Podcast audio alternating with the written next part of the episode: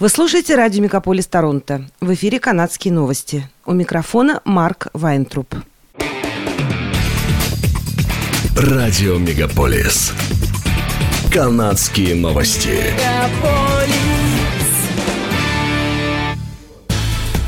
В эфире «Канадские новости» у микрофона Марк Вайнтруп.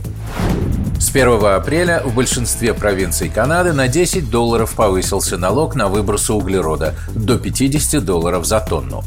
Министр окружающей среды Стивен Гильбо утверждает, что правительство не собирается останавливаться или отступать от своего плана действий по борьбе с изменением климата, в котором цена на выбросы углерода считается краеугольным камнем политики.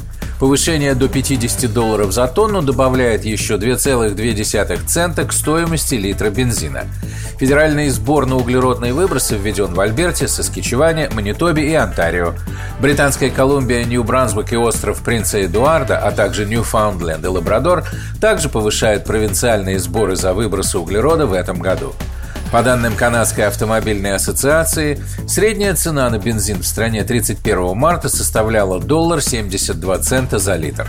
По сравнению с 1 апреля прошлого года она равнялась доллару 22 центам за литр. Канада присоединяется к числу стран и штатов, планирующих запретить продажу автомобилей с двигателями внутреннего сгорания.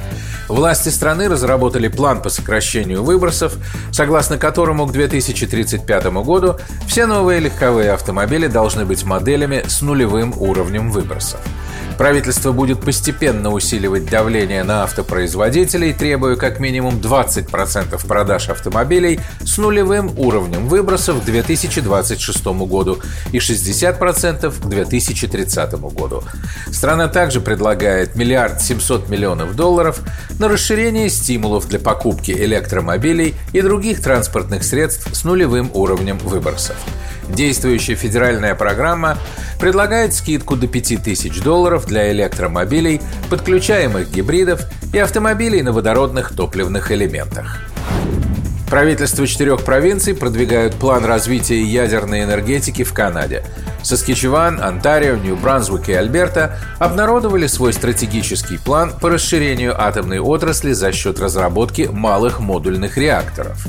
Их можно построить на заводе, а затем транспортировать на грузовике, поезде или корабле.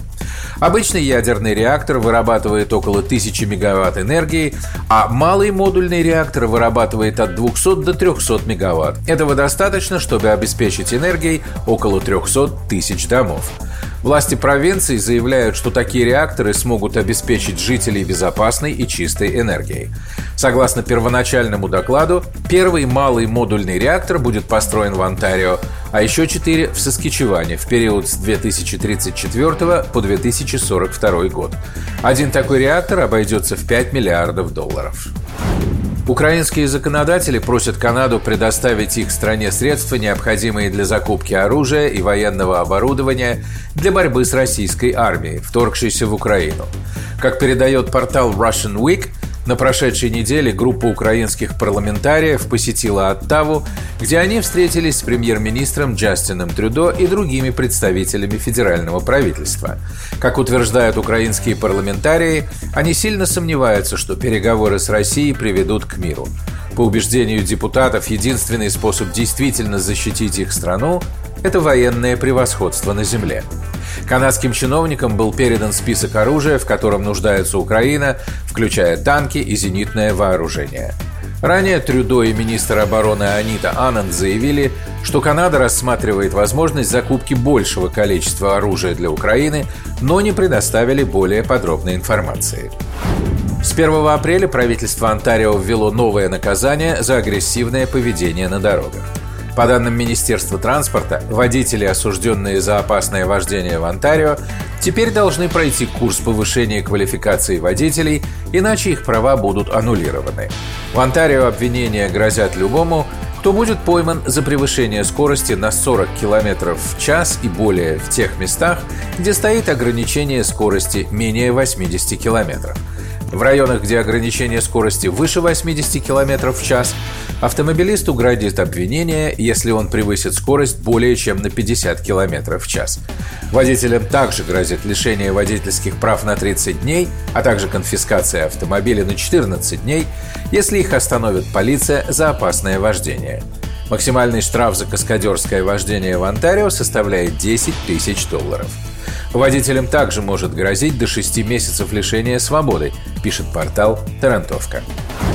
Фармацевты в Квебеке теперь уполномочены назначать противовирусный препарат Паксловид компании Pfizer пациентам с симптомами COVID-19, которые подвержены риску развития осложнений и имеют положительный результат теста на вирус.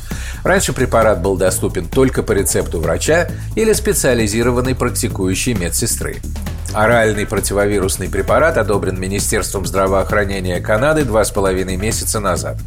Паксловид предназначен для уменьшения тяжести симптомов COVID-19 у людей с риском развития серьезных осложнений. Он также снижает риск госпитализации или смерти от коронавируса, пишет издание «Деловой Монреаль». С 1 апреля путешественники, вакцинированные разрешенными в Канаде вакцинами, могут въезжать в страну без теста на COVID-19. По данным Туристической ассоциации Канады, это увеличит число поездок как в страну, так и за ее пределы, хотя вряд ли оно достигнет до пандемического уровня. Прибывающих по-прежнему будут выборочно тестировать, а Министерство здравоохранения Канады требует, чтобы все, кто приезжает из-за пределов страны, носили маску в общественных местах в течение 14 дней.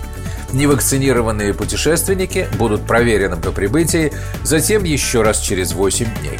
Кроме того, они должны будут пройти двухнедельный карантин. Невакцинированные канадцы и другие приезжающие в Канаду люди, на которых не распространяется требование вакцинации, по-прежнему должны будут представить отрицательный результат теста на COVID-19. Все остальные невакцинированные канадцы, согласно федеральным требованиям, по-прежнему не могут пересекать границу страны. Это были канадские новости. С вами был Марк Вайнтроп. Оставайтесь с нами, не переключайтесь. Берегите себя и друг друга.